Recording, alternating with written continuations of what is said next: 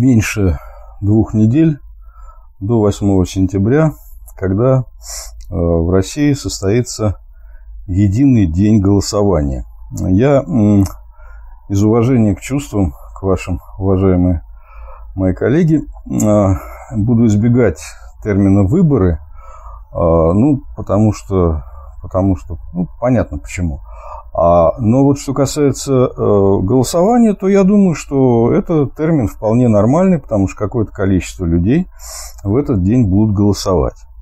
А, выбора у них нормального, скорее всего, не будет, но голосовать они смогут. А в этот день на самом деле будет происходить э, довольно много голосований э, за самые различные органы власти. В частности, это будет 18 Э, глав субъектов федерации э, голосоваться. В частности, самое главное, конечно, это выборы в Санкт-Петербурге главы города, э, главы субъекта федерации.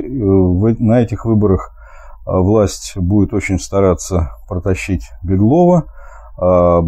Насколько я понимаю, очень многие горожане будут стараться этого не допустить, но пока ситуация, по-моему, очень печальная, мне так кажется.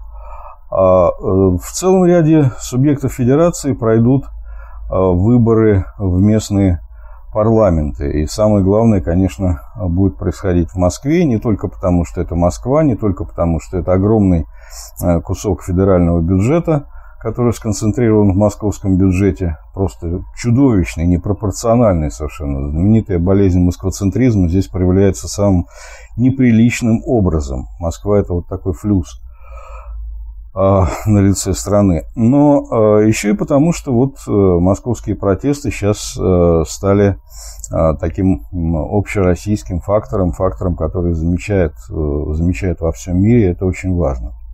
В целом ряде городов будут выбирать мэров, в частности, самые важные выборы пройдут в Новосибирске. Питере пройдут еще выборы э, в муниципальные органы власти, несмотря на то, что у нас нет самоуправления в стране. Э, как выяснилось, судя по московским выборам в муниципальные органы власти, это важно, потому что здесь, в общем, неожиданно вдруг рождаются из этих выборов политики. А, и они себя вот сейчас в ходе московских протестов показали. В общем, короче говоря, 8 э, числа будет день голосования. И вот э, не знаю, как вы, уважаемые коллеги, но у меня такое ощущение, что что-то идет не так у нас с этими, с этими протестами, э, с этими э, подготовкой к этому голосованию. Э, есть разные точки зрения, и э, на сегодняшний момент есть такое ощущение, что, в общем, как-то протест сдувается, и как в 2011-2012 годах он сойдет на нет. Вот есть такое неприятное, неприятное предчувствие, и, ну, не знаю, насколько мы в состоянии что-то здесь изменить, но, по крайней мере, попытаться ну, какую-то не очень стыдную точку поставить 8 числа и добиться того, чтобы можно было что-то продолжать после этого, а, мне кажется, такая попытка должна произойти. И э, сегодня я хочу, э, поскольку у нас нет выборов, а есть голосование, то я хочу э, вам предложить, уважаемые коллеги, не, не только, как обычно, э, вместе со мной подумать о том, что происходит, но и э, проголосовать и выбрать. Вот здесь есть реальный выбор. Я хочу вам предложить выбор, выбор из трех вариантов стратегии. У нас в домашней студии Глеб Сахаров, меня зовут Игорь Яковенко. Это 56-й Э, выпуск программы «Медитация».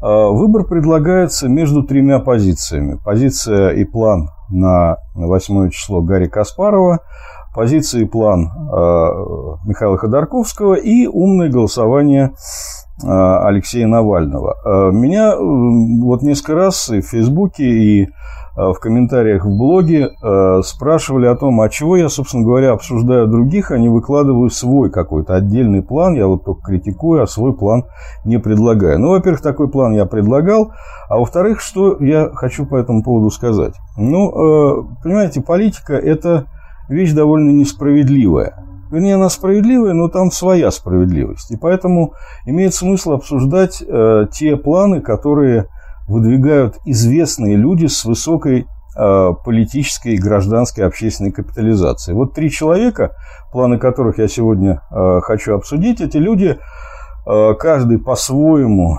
э, очень достойные, несмотря на то, что я каждого из них критикую, сегодня буду критиковать, но это люди очень достойные, и каждый из них э, очень высокую цену заплатил за свое участие в протесте. Ну, давайте просто, чтобы у нас не было по этому поводу расхождений, зафиксируем. Гарри Каспаров – это человек, который, если бы он не участвовал в протестах, Ему не надо было там, вступать в Единую Россию, не надо было, так сказать, халуйствовать, подписывать гадкие письма, а просто вот если бы Гарри Каспаров просто не участвовал в протесте, то сейчас это был бы человек, а, во-первых, он был бы, конечно, президентом Международной шахматной э, федерации, во-вторых, он был бы, безусловно, здесь э, так обласкан и обцелован властью, что э, просто стал бы миллиардером. Вот. И это был бы человек, который не делал бы ничего стыдного, а просто-напросто жил бы за счет вот своего Э, фантастического интеллектуального и, э, так сказать, общественного шахматного капитала, ну, кроме всего прочего, потому что это человек гений, не только шахматный, но и интеллектуальный гений. Достаточно понять, как, э, так сказать, встречаются его лекции во всем мире. Что касается Ходорковского, здесь тоже, по-моему, все понятно. Человек потерял не только несколько миллиардов долларов состояния, но и 10 лет жизни провел в тюрьме. Вот просто прикиньте на себя костюмчик этот, да, каждый. Э, что такое 10 лет в тюрьме жизни. И э, Алексей Навальный, который тоже не вылезает, ну, правда, он э, сидит сутки, а не э, годы, но тем не менее эти сутки постоянно-постоянно продолжаются.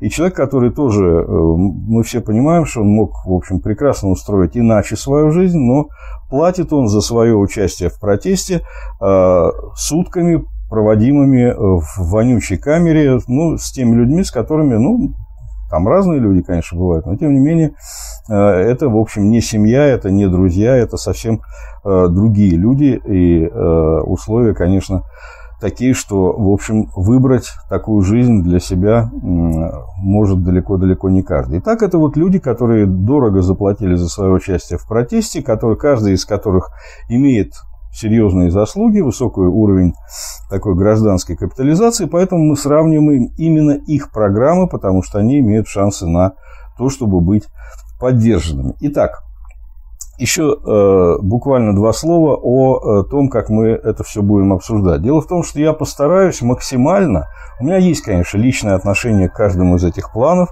и это отношение критическое, но я постараюсь сделать так, чтобы оно в минимальной степени проявлялось. И здесь я э, буду прибегать к тому э, журналистскому приему, который называется поочередное надевание разных журналистских масок.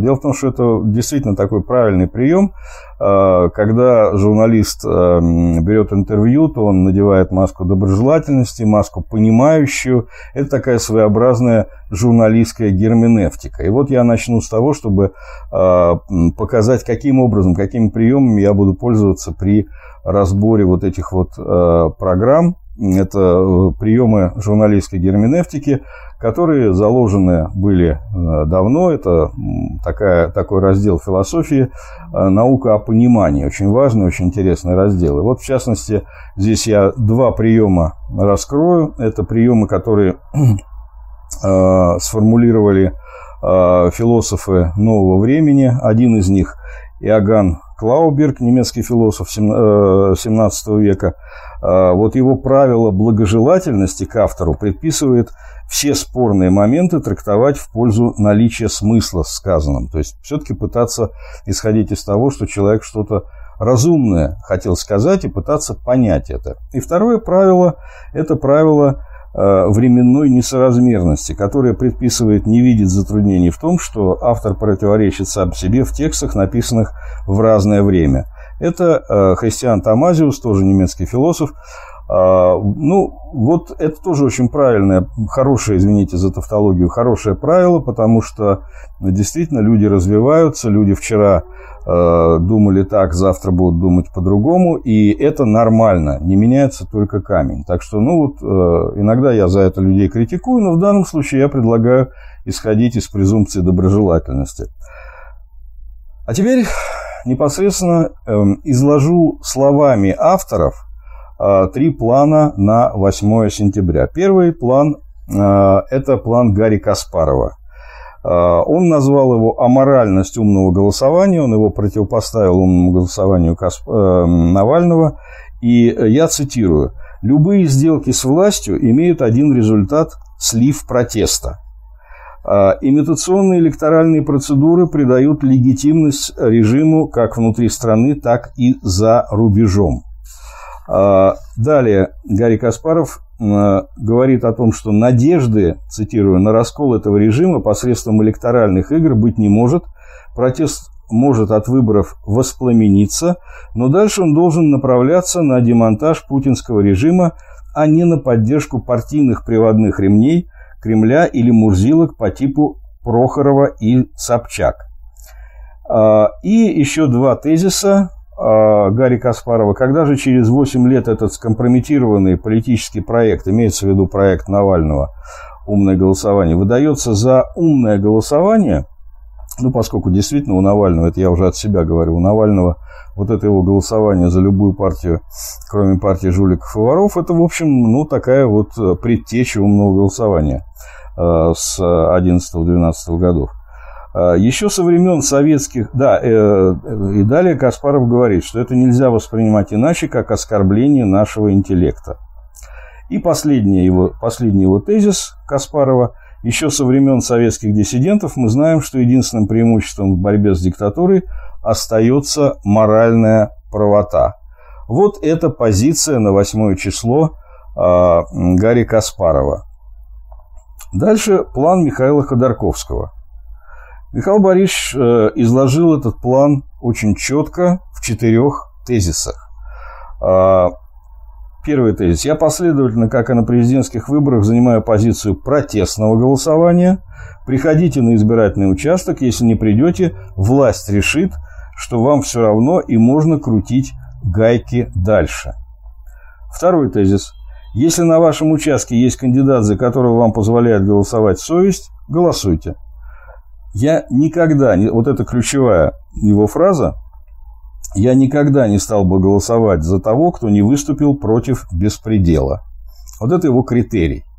Он несколько раз это подчеркивал, я говорю сейчас о Ходорковском, подчеркивал, то есть он будет голосовать за того, кто э, выступит против беспредела. Ну, против вот этого московского дела чудовищного совершенно по 212, против э, полицейских дубинок и так далее. Третий тезис. Если приличного человека у вас на участке нет, портите бюллетень.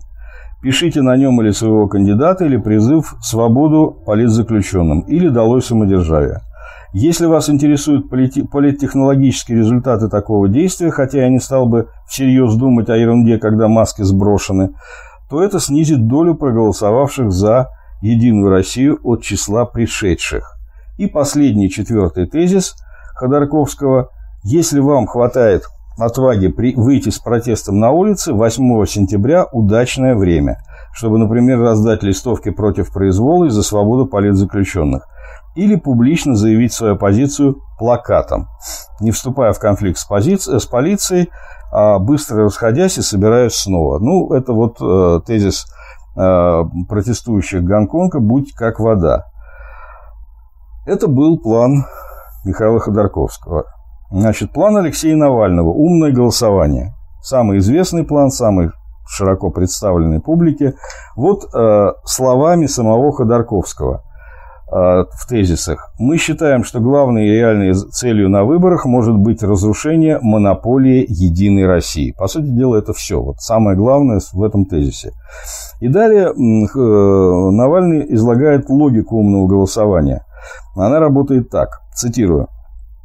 Надо разрушать монополию Единой России, поэтому и ролики записывали за ЛДПР и КПРФ, и оплачивали их продвижение, и я в своей программе агитировал. Имеется в виду за ЛДПР и КПРФ, говорит Навальный. Далее цитирую. «Выбрать самого жирного и протащить его, чтобы прокатить кандидата от «Единой России» прекратить, вот тоже важный тезис от Навального, прекратить обсуждать надоевший уже 10 лет назад, но как же мы будем голосовать за сталинистов? То есть Навальный предлагает прекратить обсуждать вот это надоевшее ему за 10 лет а, обсуждение. А зачем голосовать за, за сталинистов? А, значит, и последний тезис от Навального. Плюсы от поражения кандидатов а, ЕР бесконечно больше, чем минусы от того, что губернатором стал чувак, который за Ж или за Сталина. Точка. А, это был план «Умное голосование» от Алексея Навального. Теперь я включаю последовательно добрых и толерантных герменевтиков нового времени Клауберга и Тамазиуса, ну а затем снимаю маску добрую и надеваю маску критика, ужасную и злобную.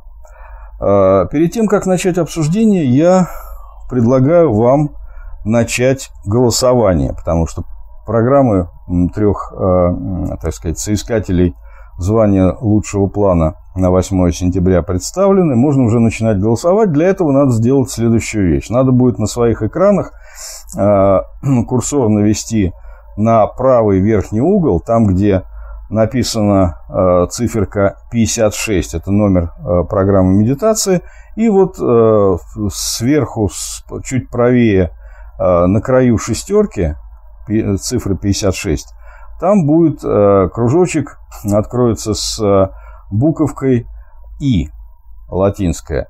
И э, вот там надо нажать, и вы увидите три э, фамилии э, с возможностью проголосовать за каждую из них. Голосовать можно только один раз.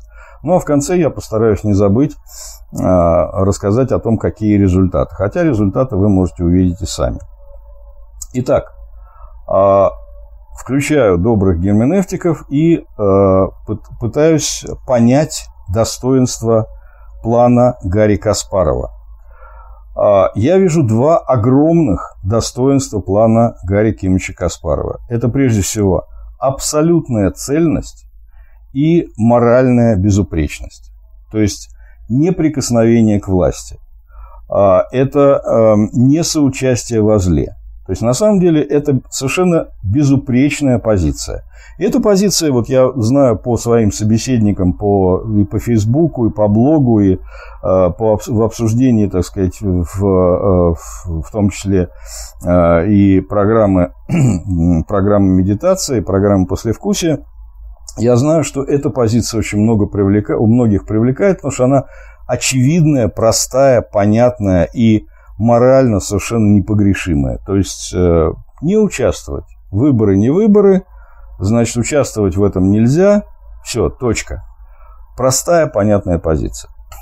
А второе, очень важное, так, мне кажется, а, а, так сказать, критика умного голосования у, от Каспарова, это то, что он апеллирует к, не, э, к неуспешному опыту умного голосования в 2011 году и вообще он там на самом деле шире.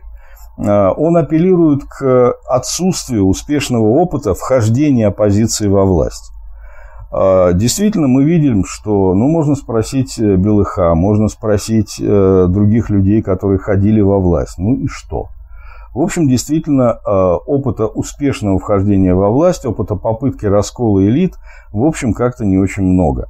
И это вот второе очень важное очень важное достоинство э, позиции Гарри Кемовича Каспарова. Теперь я снимаю маску добрых герменевтиков, надеваю злобную маску критика и э, анализирую недостатки плана Гарри Каспарова. Их, на мой взгляд, пять. Не претендую на исчерпывающую, э, так сказать, арифметику, но вот я насчитал пять. Первое. Тактика бойкота. Потому что, как бы ни называть, вот э, на самом деле, э, когда у нас были дискуссии в 2011-2012 годах, то э, ну, мы дискутировали с несколькими оппонентами, и я сначала называл вот это своих оппонентов, потому что я был против тактики бойкота, я называл своих оппонентов партия, диванная партия. Они обижались, говорили, нет, ну смешно, конечно, там того же самого Гарри Кимовича Каспарова назвать членом диванной партии смешно, у него, наверное, даже дивана-то нет потому что он все время разъезжает, это трудоголик, э, понятно, это действительно обидно. Но самое главное здесь что? В любом случае, это тактика бойкота. Тактика бойкота практически не имеет э, политического бойкота, подчеркиваю, не имеет, э, э, так сказать, успешных каких-то примеров. Э, ну, считается, что вот э, 1983 год на Ямайке, там успешная была тактика бойкота, там действительно смогли э, в целом по стране забойкотировать выборы, но тем не менее власть, правящая партия прекрасно, там 2 с лишним процента э, участвовала э, народа в голосовании, э, нижнего барьера явки не было. И вот двумя процентами они заняли 60% мест в парламенте и прекрасно себе существовали. То есть, на самом деле, и там провалилось. Была успешная тактика бойкота во время вот этого знаменитого референдума Э, э, Горбачевского о сохранении Советского Союза, когда шесть союзных республик э, отказались участвовать в этом голосовании. Это было моральным основанием для дальнейшего выхода этих республик из СССР. Но здесь аналогов, конечно, таких строить сейчас нельзя, потому что тогда отказ от голосования исходил от местных органов власти республиканских. И э, понятно, что ничего похожего мы сейчас сделать не сможем. То есть там на самом деле, э, так сказать, все было по-другому устроено. Поэтому здесь аналогии э, этого успеха нам применить не удастся. Ну а все остальное, в общем, это, э, так сказать, в результате, э, ведь что получается? Теоретически, конечно, можно придумать такой бойкот, который даст результаты, но ресурсов для этого бойкота нужно таких, чтобы, э, что это, это намного превышает, э, так сказать, участие в любых выборах. Поэтому это фантастика. А, и в этой ситуации бойкот действительно ничем не будет отличаться от э, простого, простой поездки на дачу или, так сказать, проведения воскресного, воскресного так сказать, дня Э, где-то на природе или, так сказать, у телевизора. То есть, на самом деле, это, в общем, такая вот э, неприятность большая, которая связана с бойкотом. Он, на самом деле, не э, дает, значит, ничего. Дальше, мне кажется, второе, у Каспаров пишет, что протест, я цитирую, от выборов воспламеняется. Но возникает вопрос, а кто будет воспламенять протест, если вдруг все послушаются учитывая э, авторитет Гарри Кимовича, послушаются его, и все будут бойкотировать, все не придут на выборы. Откуда возьмется, возьмется воспламенение протестов? Потому что воспламенение происходит именно от разочарования, от возмущения, от э, того, что вот я в гневе, я разгневан там, и так далее, э, оскорблен э, издевательством, которые произошли на выборах. А если ты не участвовал, откуда у тебя возьмется гнев и оскорбление?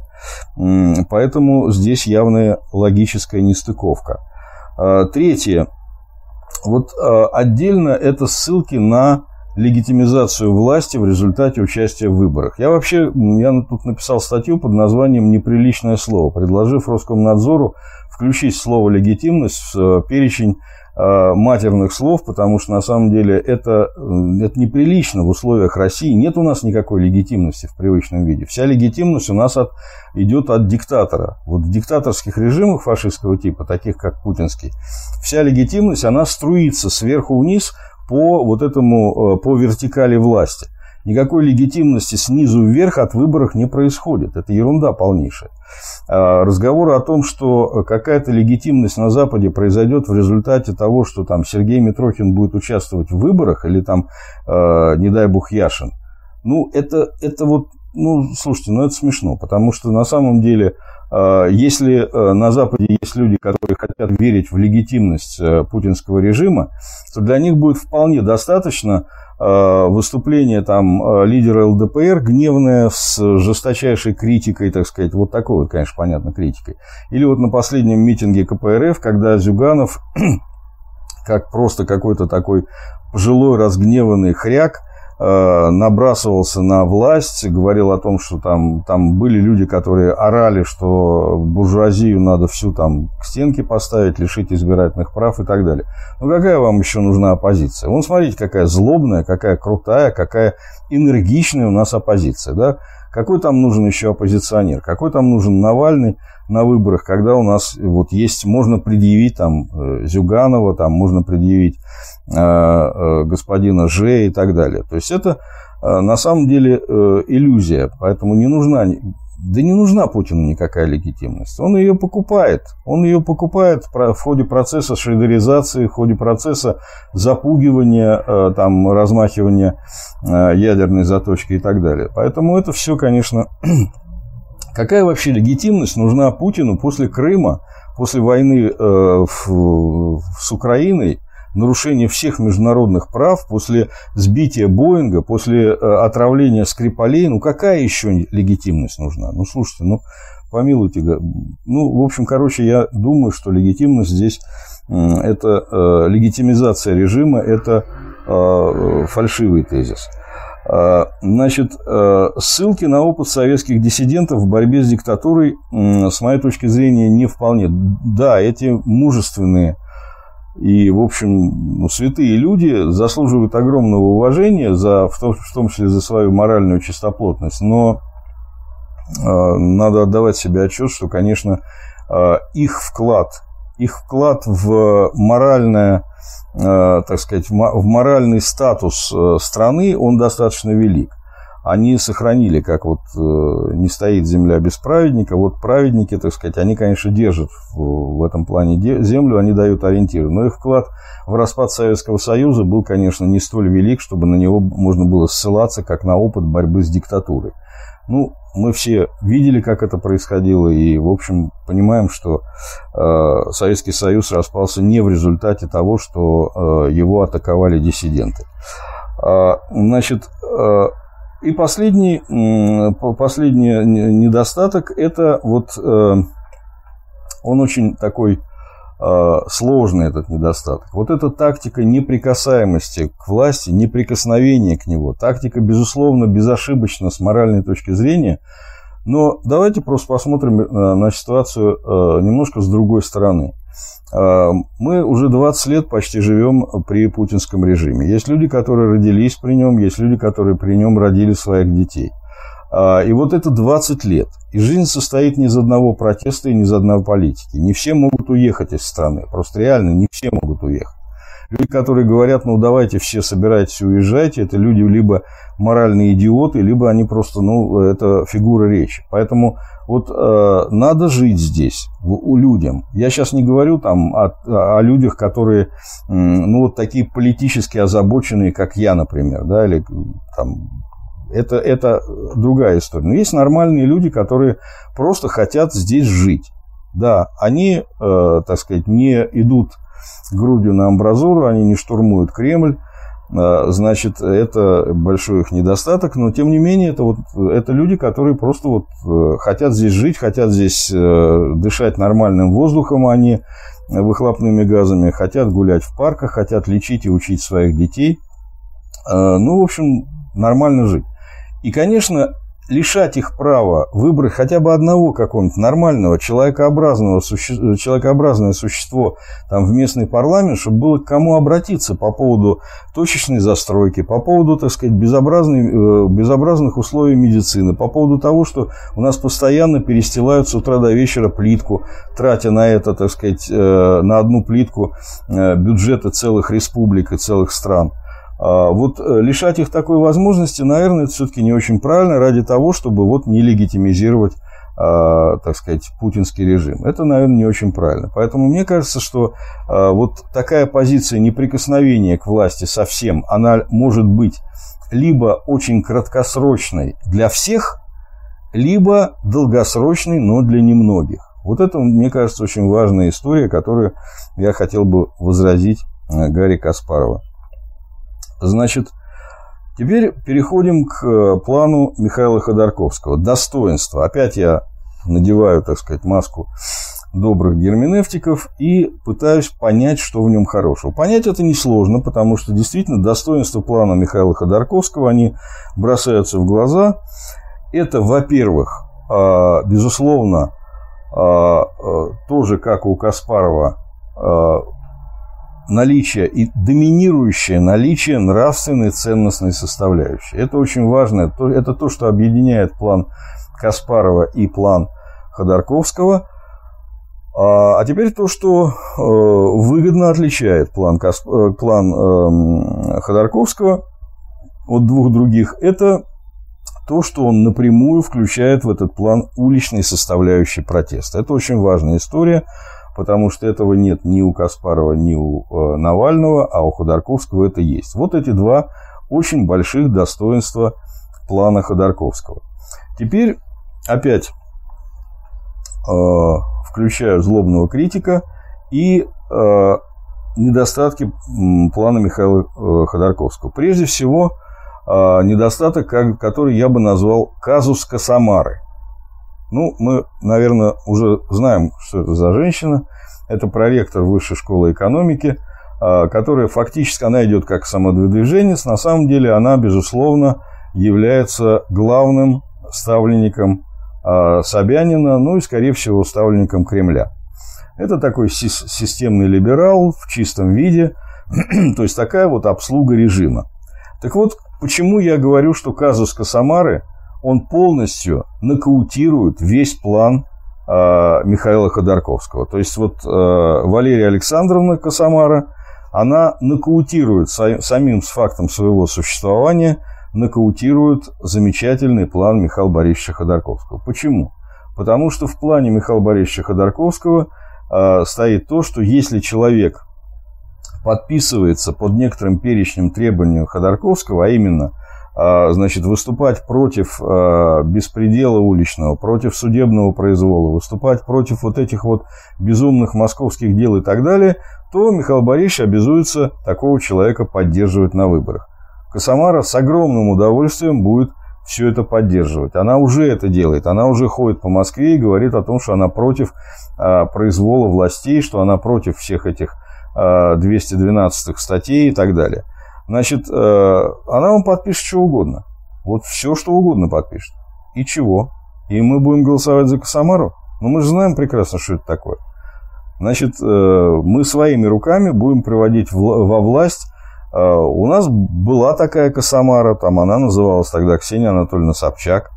У нас был Прохоров. Вот это все, это все вот из этого, из этого же ряда, понимаете? Поэтому вот нельзя такого делать. Это э, очень большая проблема э, плана Михаила Борисовича Ходорковского. Вот этот критерий, он, э, с моей точки зрения, очень уязвимый и ложный.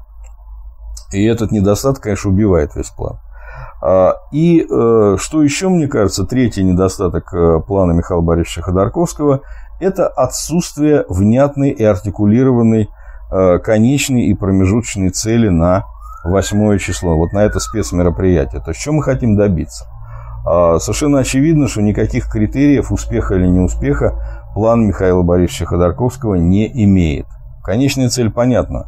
Светлое будущее, разрушение путинского режима. А восьмое число – как мы скажем, что вот план Михаила Борисовича Ходорковского успешно реализовался?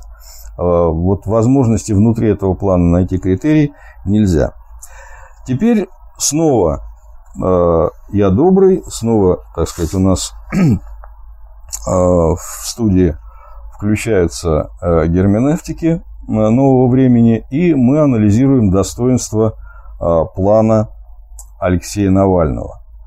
Этих достоинств тоже два, и эти достоинства огромные, достоинства, которые а, кардинально отличают его от двух предыдущих планов. Во-первых, это единственный план, в котором есть четко артикулированная конечная цель участия в голосовании. То есть можно всегда определить, каким образом, каким образом можно э, понять, э, так сказать, получилось или не получилось. То есть количество ставленников ЕР – Значит, а, я... Так, вот меня сейчас уже показывают, э, э, показывают, что у нас а, с э, голосованием. Сейчас я закончу мысль и расскажу о том, как мы проголосовали. Итак, четко артикулированная количественная цель участников участия в голосовании – это здорово. То есть всегда можно сказать, вот если ты поучаствовал в плане Навального, в умном голосовании Навального, получилось, не получилось, ну, э, значит, можно э, в процентах это вычислить. И второе – это универсальность критерия голосования. Это все здорово. Теперь недостатки умного голосования Навального. Ну, во-первых, это ложность цели. Потому что э, совершенно очевидно, что э, борьба, с, э, борьба вот с этим вот э, ядром, которое ушло в подполье, которое уже, так сказать, его не видно уже, не слышно, эта борьба, она является, безусловно, ложной целью. Потому что э, если мы посмотрим самые подлые законы власти, то здесь еще можно поспорить, кто, кто сейчас э, является лидером э, принятия этих законов. Это может быть и «Справедливая Россия», это могут быть и коммунисты, это могут быть и ЛДПРовцы. То есть, э, я не знаю, там, закон Лугового, он э, ничем не лучше и, пожалуй, более страшен и более отвратителен, чем там, закон Яровой или еще какие-нибудь законы. То есть, на самом деле, вот э, те, кто становятся бенефициарами этого умного голосования, они, в общем, не лучше, они, пожалуй, даже и хуже, потому что, помимо того, что они путинисты, они еще и открытые совершенно сталинисты. Ну, а это плохо. Это совсем нехорошо. То есть, сложная цель. И вот на примере э, Бортко, вот питерское голосование, ну, Бортко это в чистом виде умное голосование. Это самый жирный второй, который есть. Совершенно очевидно. И люди, которые говорят, а ну, зачем там за Бортко, можно за Амосова. Ерунда. Если вы сторонники умного голосования, то у вас нет альтернативы, потому что второй – это Бортко. Вы же должны голосовать по уму, а не по совести. Вы же должны голосовать, невзирая на то, какой гадкий вот этот второй. Вот Бортко пожалуйста, самый гадкий, какой только можно придумать. Ну, голосуйте за Бортко. Я потом еще э, коснусь некоторых э, защитников умного голосования и попытаюсь показать, насколько это беспомощно чувствуют себя даже самые умные люди, которые пытаются агитировать за умное голосование. Вот. А, значит, э, вот казус Бортко. Ну, аморальность. Об этом много говорилось, и говорилось о том, что э, принцип «цель оправдывает средства». Во-первых, цель, как мы выясняем, все-таки ложная, потому что никакой, э, никакого, так сказать, э, разрушения, демонтажа путинского режима в результате поражения Единой России не произойдет, потому что тут все может быть мгновенно перекрашено, они все самовыдвиженцы. Какая, где Единая Россия, откуда мы ее взяли? Вот. И потом, ну, действительно, Каспаров абсолютно прав. Единственное наше пре преимущество, единственная наша сила в том, что мы э, занимаем нравственно безупречную позицию. Если мы начинаем юлить и голосовать за, э, так сказать, э, жирного, гадкого второго, то вот это голосование, оно у нас будет постоянно на лбу, это же все остается. И нам это будут вспоминать, нам будут все время говорить, ребята, вы сейчас вот э, ради практических каких-то целей проголосовали за откровенного упыря. И дальше что? А в следующий раз вы тоже ради каких-нибудь целей проголосуете за какой-то гадкий закон, потому что у вас есть какие-то цели, которые находятся за пределами э, добра и зла. Ну, так это что ж тогда? Это утрата доверия, и где мы тогда все будем? Ну и, э, наконец, э, есть еще два э, недостатка у плана Навального. Во-первых, это отсутствие сопровождения в виде наблюдателя. То есть, на самом деле, не знаю, может быть, в последний момент появится набор наблюдателей, в последний момент появятся какие-то очень четкие планы, что надо делать 7 и 8 числа, пока этих планов нет. И пока, в общем, э, ну, в последний момент, может быть, кто-то кому-то скажет, э, э, как, куда идти. кстати, тоже достаточно такая вот спорная история, когда кто-то говорит, за кого голосовать, кто-то... И главное, не всегда говорит, почему. Это еще один вопрос. Понимаете, вот умное голосование, оно предусматривает, что кто-то должен сказать, кто является самым жирным вторым. А кто и как это будет определять? Социологические опросы в каждом округе? Ну, не знаю. У меня большие сомнения в том, что эти социологические опросы будут безупречными и безукоризненными. Здесь есть возможность манипуляции, уж извините. Это, это факт. И мы видели, как э, в Координационный совет оппозиции команда Навального выбирала, в результате чего там, кого там только не оказалось. В результате протест действительно ушел вот в эту вот э, черную дыру в виде Координационного совета. Это опасная, стрёмная история. Поэтому я думаю, что вот такие недостатки.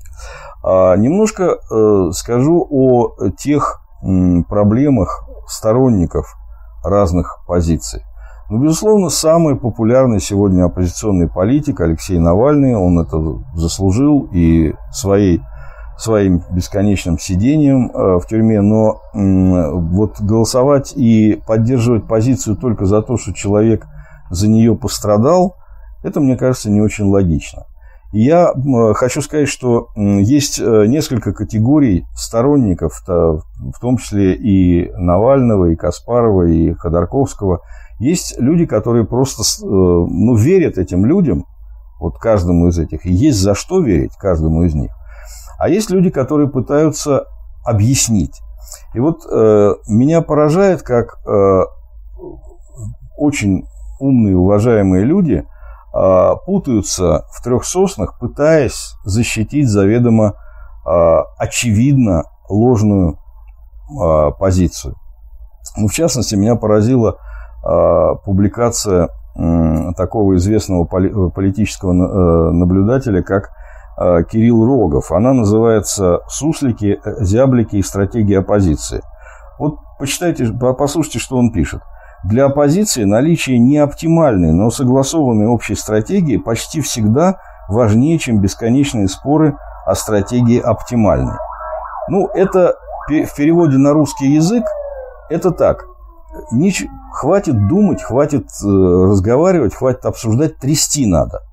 То есть э, мы должны все вместе поддержать неоптимальную, ну то есть ложную, неправильную стратегию, для того, чтобы она была единой. То есть мы все вместе должны отправиться в пропасть или все вместе должны биться головой об асфальт. Ну, просто потому, чтобы это было согласовано.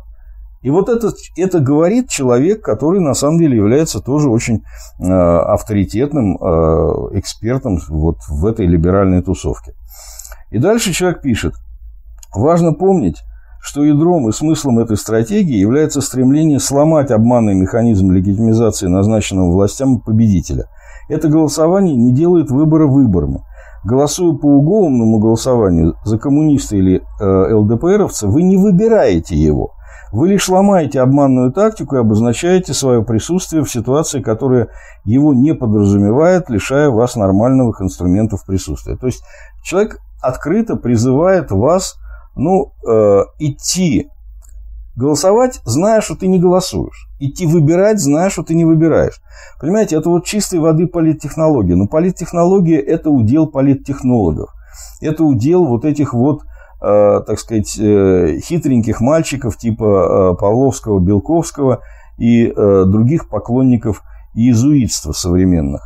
Э, вот предлагать такую тактику, такое поведение массовому оппозиционному протестному гражданину, протестному избирателю, это ошибочная история, это неправильно, это нехорошо.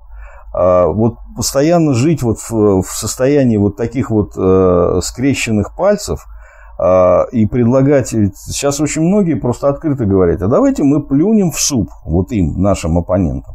Ну, давайте так. Значит, э, потом за это поведение будет стыдно. Я в этом убежден.